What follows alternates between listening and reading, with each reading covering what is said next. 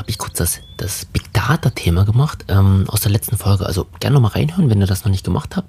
Also da ging es um, um die Anwendung einer oh ja, oder, oder die Anwendung von Technologie, äh, um große Datenmengen miteinander zu verknüpfen, sinnvoll zu analysieren und auszuwerten und aufgrund der Auswertung und dem Ergebnis äh, bessere Entscheidungen zu treffen. Also gerne nochmal die Folge davor reinhören.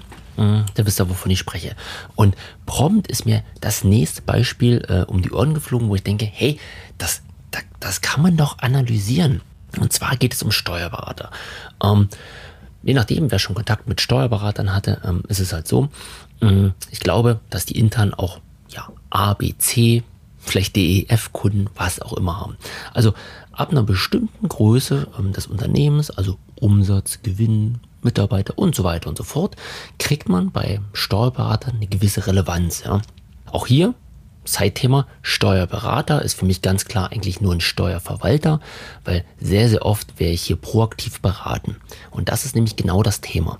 Das heißt, proaktive Beratung gibt es meiner Meinung nach bei sehr wenigen Steuerberatern. Es sei denn, man fragt sie explizit an, äh, man bucht dort die Beratung und, und möchte halt einfach Dinge oder Verbesserungen zu seinem Business wissen.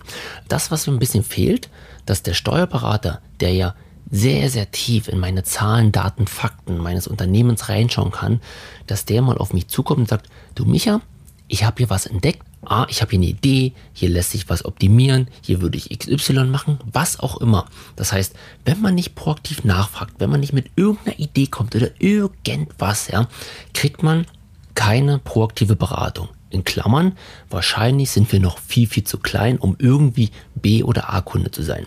So, und jetzt ähm, ist natürlich der Punkt, alles klar, für eine Beratung nimmt sich der Steuerberater oder wer auch immer, der nimmt sich Zeit, holt deine Zahlen, Daten, Fakten vor, taucht ein, guckt, tut und macht und kann dann aufgrund der, der Datenbasis oder dessen, was er dort sieht, kann er dich halt beraten und dir Empfehlungen geben. So, das ist an dieser Stelle sehr individuell, es braucht Zeit, ähm, man muss dort reingehen und so weiter und so fort. Und da verstehe ich, dass natürlich die Steuerberater sagen, boah, das können wir nicht bei unseren Hunderten oder Tausenden Mandanten machen.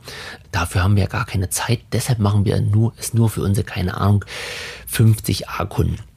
So, aber hier ist doch ganz klipp und klar auch ein Big Data Problem. Also es liegen doch alle Daten digital vor, ja. Die werden eins zu eins und Stück für Stück eingeklimpert. So.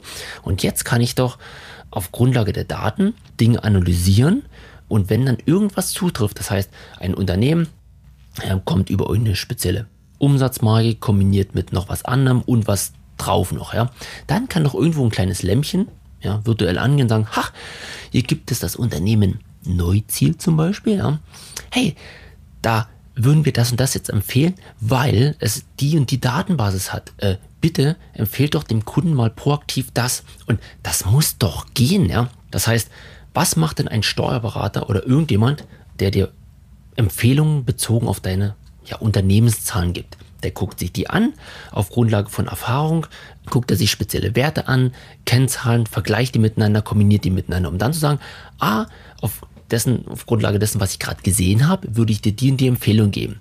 Na, das kann ich doch auch in einen Algorithmus kippen. Äh, da kann sich doch auch die Technologie meine Zahlen anschauen, kann die miteinander vergleichen und wenn dieser Schwellenwert über, äh, über, übertroffen ist, äh, dann kann die Empfehlung an mich rausgehen. Und da frage ich mich, hä, warum macht denn das noch keiner? Also zumindest ist mir das noch nicht untergekommen. Gibt es da vielleicht andere, ja, Regelungen oder Restriktionen, dass das nicht geht?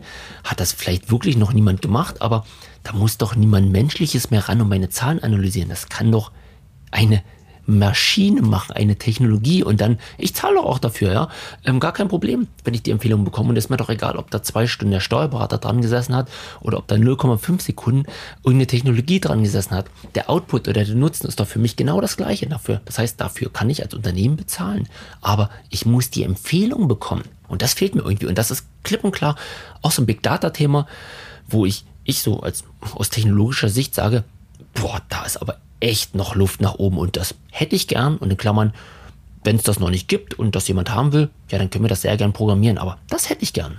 Ja, genau, das wollte ich bloß nochmal zum Big Data Impuls als weiteren Impuls draufgeben.